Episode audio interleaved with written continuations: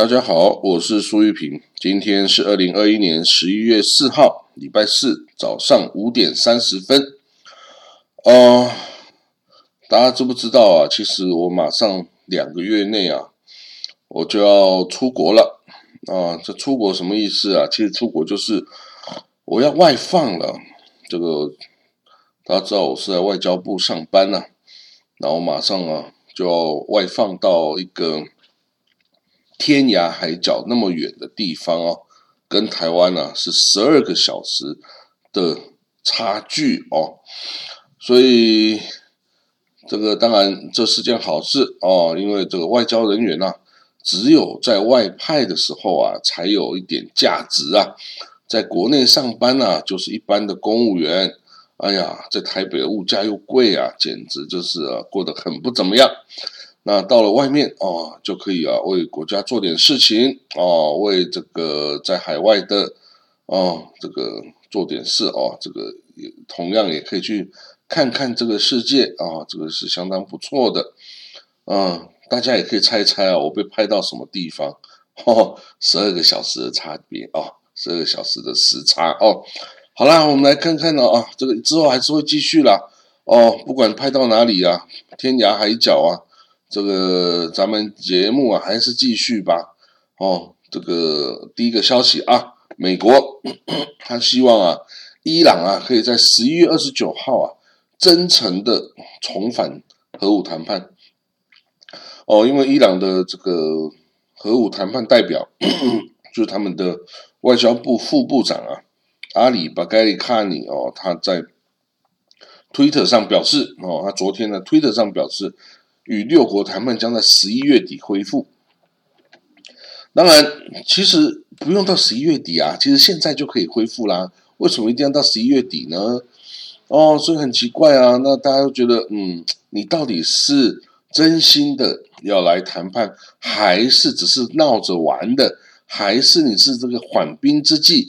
哦，趁这个拖延的时间呢，你就猛力的这个加速的去这个。浓缩你的诱，然后啊，在谈判的时候告诉大家说，其实不要谈了，我已经拥有核武了。哦，那所以说，我们真的不知道会不会发生这个事情呢？哦，所以呢，到底真心还是假意？哎，这个还没办法知道。不过呢，当然你要啊，这个伊朗要能够依据世界各方啊的这个协议的做法。哦，去做，那大家才会这个才会怎么样？才会解除制裁跟禁运呢？哦，就算好，你真的做出了呃核弹，就像北韩也是做出核弹呢，但是世界上各国还是对他制裁禁运。哦，所以如果伊朗啊，他真的哦要对民生帮助有有帮助，他最好是。还是依照这个核武协议的规定来做，这样世界会对他这个解除禁运制裁，那这样子他才可以卖出他的油气资源，取得外汇，然后来购买这个粮食啊、医药啊、这个机械啊等等任何他需要的东西。所以呢，这要看哦，这个伊朗领导人。如何的来衡量他们的国家利益？是加入这个核武谈判、核武协议，然后交出这个你的核武的物资，换取解除制裁，还是不顾一切的发展到最后把核弹给做出来，然后拿来威慑这个世界，拿来这个恐吓我们这些呃这个六方强强国？哦，我们不知道哦，但是哦，其实 你要以过去啊，伊朗啊政府的这些作为来看哦，他要轻易妥协的机会好像也不高诶。哦，尤其现在的总总统啊，虽然伊朗的总统不是最高的决策者，是大阿亚托拉宗教领袖才是最高领导人呐，可是呢，这个总统 基本上也是。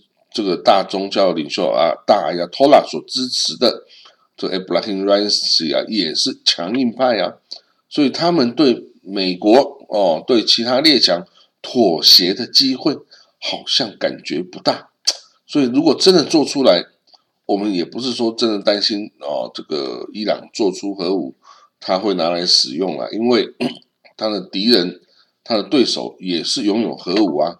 那大家拥有核武，大家要使用核武的话，那这个我我们这些跟伊朗、跟这些都没有关系的国家，恐怕也要跟着一起毁灭啊！因为因为大家都在这个地球上，要毁灭就大家一起毁灭嘛。对不对？所以哦，这个哦，其实不管是美国还是欧盟，甚至俄罗斯跟中国，都应该要想办法阻止伊朗的核武计划哦，因为他的计划对各方其实都是不利的。那我们看到下一个报道也是伊朗哦，伊朗警告哦，他说，除非拜登哦要提供保证，否则核武谈判。将会失败，好，那保证什么呢？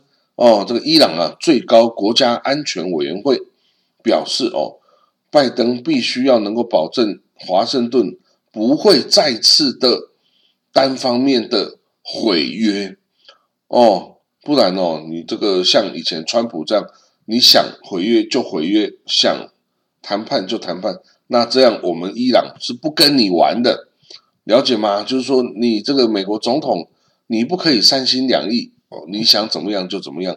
你跟我们谈判讲好的，就就应该要遵守哦。那这样子，我们才会认为你是真心诚意的来跟我们谈判，而不是只闹着玩哦，只这个逗逗我们，然后啊，你就要这个 自行其事。那我们伊朗绝对是。不跟你来搞这一套，好，那美国会不会给出这个保证？美国现在啊，这个怎么讲呢？美国跟伊朗啊都很要面子，他们就说对方都应该要先重返这个谈判，重返这个二零一五年核武机制。哦，那我这边就随着去去这个加入。那美国说伊朗你要先回来。伊朗说：“美国，你要先回来哦。之前的谈判就是卡在这个问题啊，大家都希望对方要先遵守这个协议，结果就两边就卡着啊，没有谁想要先回到这个协议嘛。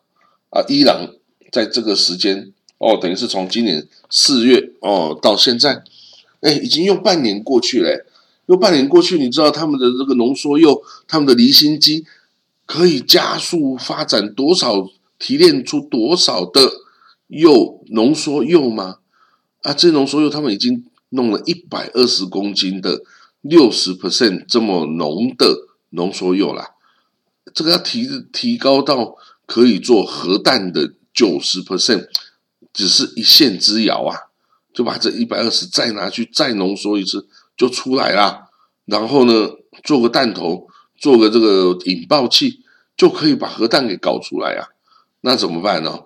那如果说伊朗哦他自己拥有也就算了，如果他把这个东西核弹交给他的那些武装羽翼的这些哦这些恐怖组织，我们不要说恐怖组织啦，就是他的傀儡势力哦武装羽翼，那这个世界还能够好好存在吗？就要值得怀疑啦。哦，所以呢，伊朗哦。这个就算拥有，也千万不要交给你那些小弟啊！你这些小弟哦，不会去想说应不应该用，他们拿到了就会用。哇，那么那这个世界还能够继续存在吗？就很值得怀疑了哦。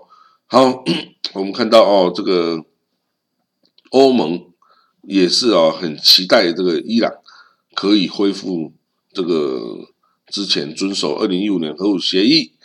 哦，那这个可是也大家也是有这个忧虑，说到底能不能做到？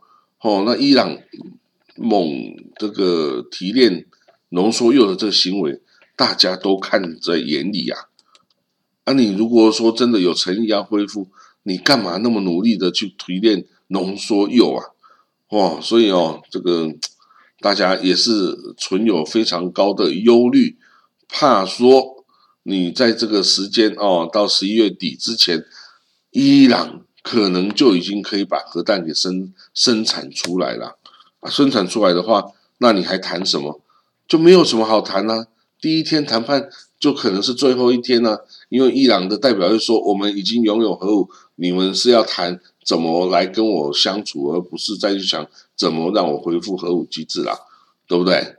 就是你如果一旦拥有了核武，你加入了核武国家俱乐部，那整个谈判态势就是完全改变哦。那其他国家都没有什么好跟你谈的，因为你已经拥有了。那你拥有的话，那好了，那我在中东地方，沙地想不想拥有？哦，伊拉克想不想拥有？埃及想不想拥有？约旦又会不会拥有？土耳其哦，阿联大公国，还有阿呃那个卡达，我都很有钱呐，这国家都很有钱呐。你要么自己发展，要么我可以去买呀，啊是不是？我可以跟谁买？我可以跟印度买啊，我可以跟巴基斯坦买啊。这个是这个伊斯兰国家哦，所以呢，一旦伊朗真的。拥有了核武，必定在中东区域啊，造成了核武的军备竞赛。哦，没有核武的国家一定得要搞到核武，否则你就受到伊朗的牵制跟威胁。哦，这一点是非常严重的哦。所以哦，这个中东的情势哦，我们看到在十一月底，也就是这个月底啊。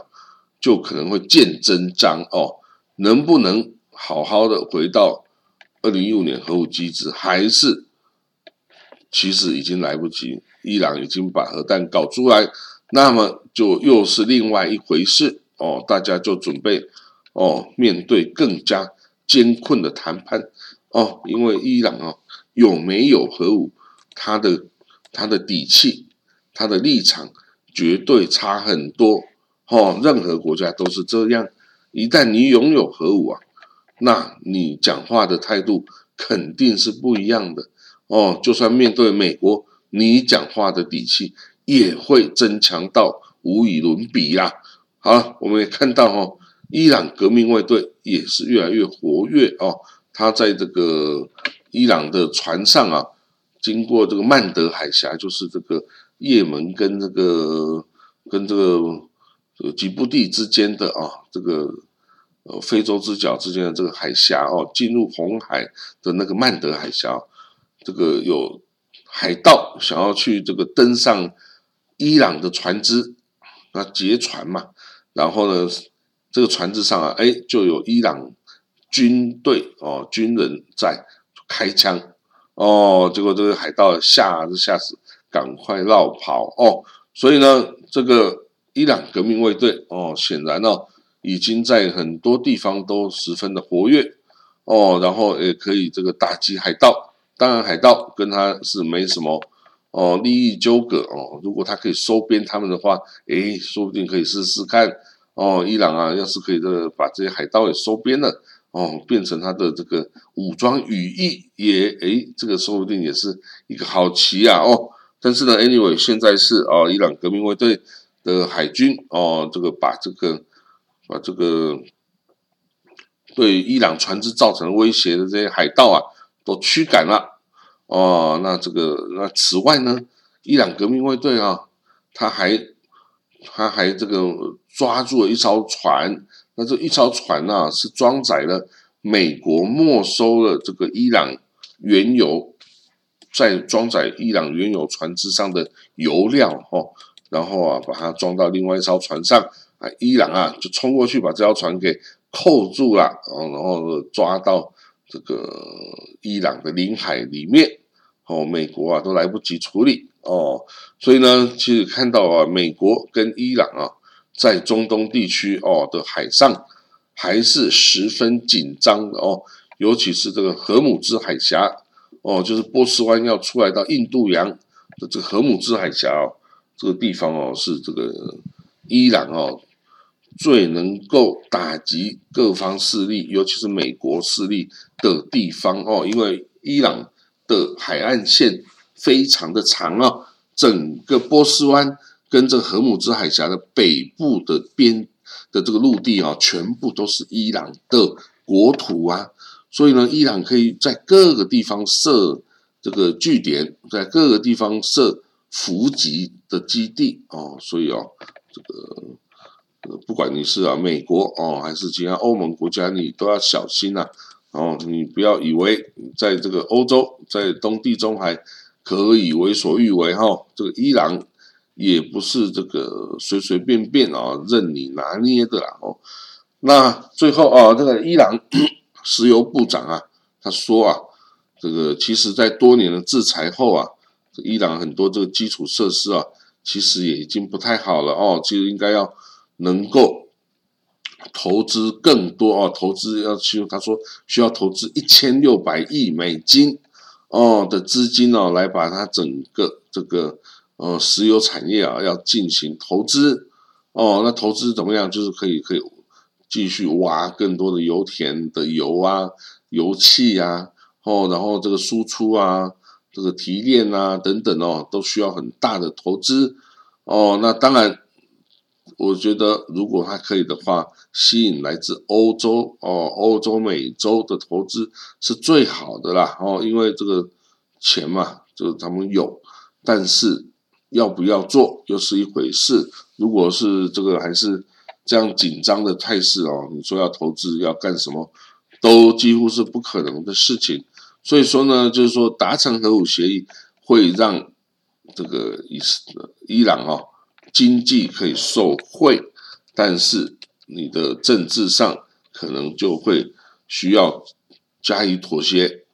那呢，这伊朗他每天呢可以，如果说有更多的投资，把它基础建设再加强的话呢，它每天呢可以达到炼油的产能量可以达到一百四十万吨。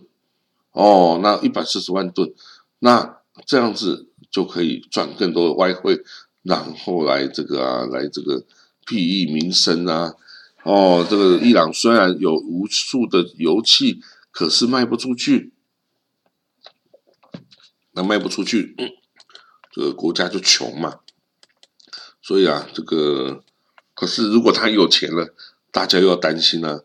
他在中东的这些武装羽翼，这些这些武装团体。是不是也可以拿到更多的军火、更多的钱呐？哇，这个好了，我们不要哦，我们不要再看伊朗了哈。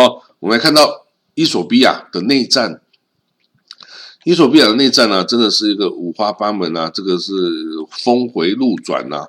一开始，你知道吗？在过去三十年啊，是以呃这个伊索比亚北方的这个提格雷省啊，是居于这个。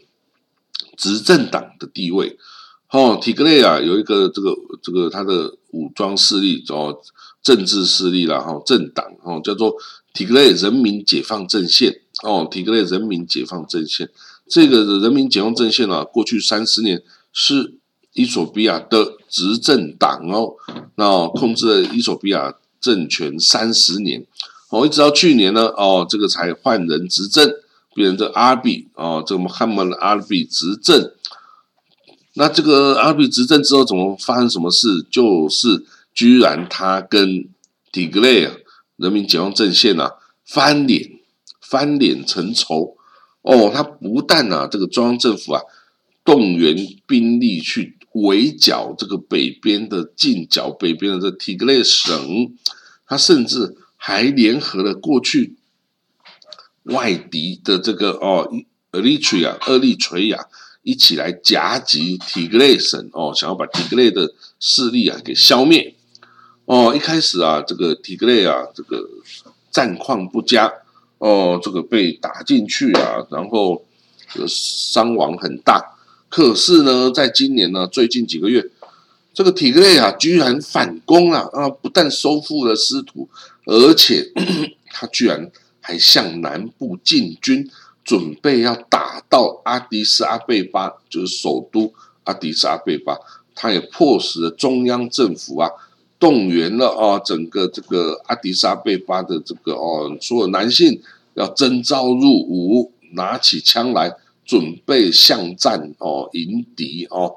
哇，那这个体格内这个人民解放阵线的部队啊，我们只能说他真的是哦，武力很强啊，居然能够把这个中央政府啊威胁到这个地步，而且 还几乎已经准备要这个打入这个首都阿迪沙贝巴，推翻这个阿比这个政府哦。那当然，阿比政府也是有问题啊，主动的挑起了这个战端啊，内战。结果他现在无法收拾了，已经停不下来，而且对方还是打赢的状态啊！那这个这个真的是好笑了。你如果到最后被赶下台，那你这个哦，之前还得过诺贝尔和平奖嘞，啊，现在就这个因为打内战，然后还打败被赶走或是被杀了，那真的是就丢脸了。那这样子，伊索比亚以后还有人能得诺贝尔和平奖吗？哦，所以呢，这个战争啊的手段，武力解决问题啊，向来都不是最好的方案。然后啊，你如果觉得用打的可以解决问题哦，那你就要承担这个哦，到之后你失败，然后啊被人家反攻这种事情哦，都不是不会发生的啦。哦，所以哦，这个我们要看到哦，之后到底哦能不能提个类，能不能打进这个阿迪沙贝巴哦？哦，这个这个是，那也有外国的外国的这个团体啊，观察发现政府军还有这个体格内的士兵都有这个迫害人权的这种问题哈，烧杀掳掠哦，烧杀掳掠真的就是这样子形容了。那这个都犯下了战争罪行哦啊，至于要怎么去追追究哈，那那那。先等他们打完了再说呗，不然你要怎么去追究啊？哦，所以呢，这个战争哦，anyway，都是可以让这个两边呐都受到很大创伤，人民是更惨的啦。哦，那这个内战打到现在哈，体格内啊已经哦也有是也是陷入饥荒然后。那伊索比亚北部这些区域战火影响的区域有两百五十万人逃离家园去避难。哦，所以联合国哦人权事务的负责人 Michelle Bachelet 哦，他说啊，这个要调解哦，要调解，也要调查哦，他们这个双方内战哦，是不是都涉及战争罪啊？等等哈，等等，那至于说呃，这追究有没有效啊？这天知道了哈。好了，我们再看看还有什么消息啊？这个。哦，美国，OK，美国啊，跟中国啊，在这个各个领域的竞争哦，这个是很激烈的哦。当然，有些我们并不知道。那有一个领域啊，是大家比较少注意的，就是在太空的领域哦。那美国 CIA 有一个之前前分析师哦，他专注于太空领域的哦，一个分析师。他表示：“哦，这个其实美国啊，在这个太空方面的领域哦，已经落后了中国。哦，所以如果未来发生了这个太空的战争的话呢，中国可能会打败美国啊！哇，那这个对于美国来说，哦，恐怕是很重要的事情啊，因为这个太空这个领域啊。”现在等于是没有人去拿，但是你拿到了就是你的哦，所以呢，未来这个能源哦，或者是这个太空采矿哦等等啊，都是跟哦人类未来生活息息相关哦，所以呢，中国有优势就是它可以聚集全国之力来发展太空科技。但是美国没办法呀，美国现在甚至连太空梭都送不上太空啊，现在都要有民间公司哦，Elon Musk 这个哦，这个做这个 Tesla 的这个老板自己来玩太空 太空探险了。那当然这样子成本就是等于是让民间去贪呐，当然对美国来说是很好啦，但是美国就无法掌控这些东西啊。那这样子面对这个无限资源来发展太空领域的北京来说啊，美国哦，这真的是完全比不上了哦。所以呢，这些 太空其实也有无尽的物资啊，在光是一个地月球。月球上也有很多可以用于这个核反应的氦三的这个燃料啊。如果太空说以后要探索世界宇宙，你就要从月球出发呀。我们得要在月球盖新建这个哦太空船哦，我们不能从地球直接的发射，因为有地球这个哦要对抗地心引力，你要用多大的力量去推动啊？所以势必我们得要在月球建立一个基地，然后使用月球的矿物资源来把这个对外探索的太空船舰哦，在月球上给造出来，然后从月球上发射出去哦，这样才可以啦。你没办法从地球上直接发射啦，哦，除非你的科技可以要再进步一点，然后，所以呢。你这些东西啊，这些太空发展的东西，美国好像都没有办法做到，但中国可以做到了哦。那这样子，呃，就是能源也有可能经过反射或是太阳能板，就在宇宇宙中哦，太空空间中把它给拿下来，这些能源，然后再送，看怎么样送到地球上来用啊，哦，等等哦，还有这个太空的卫星的武器啊。或是太阳能的太空的太阳能发电站呐，等等啊，等等哈，很多这个啊，这个是新的领域哦。那这个新的领域，谁能够抢占呢？哦，谁就可以掌握这些哦稀有的金属啊，小行星的这个开采啊，然后这个太空这个能源的开发啊，然后这个建立新的哦。空间站呐，或者是去月球或火星建立这个前进的这个殖民地呀，哦，所以啊，这些这些的技术哦，都是有用的，不是没有用的。其实啊，我都觉得这些我们这个地球上的国家们啊，真的不应该在地球上继续争夺争斗了哦，应该把你有限的资源跟能力啊。要用来发展对太空的探索，就是说，你去太空中占有更多的星球，才是你这个国家未来的希望，而不是在地球上啊，为一些土地啊，在那里打生打死啊，其实是没有意义的。有一天，地球是必须要毁灭的啊，因为就算不是人类的核弹把地球毁灭啊，这个有一天啊，这个。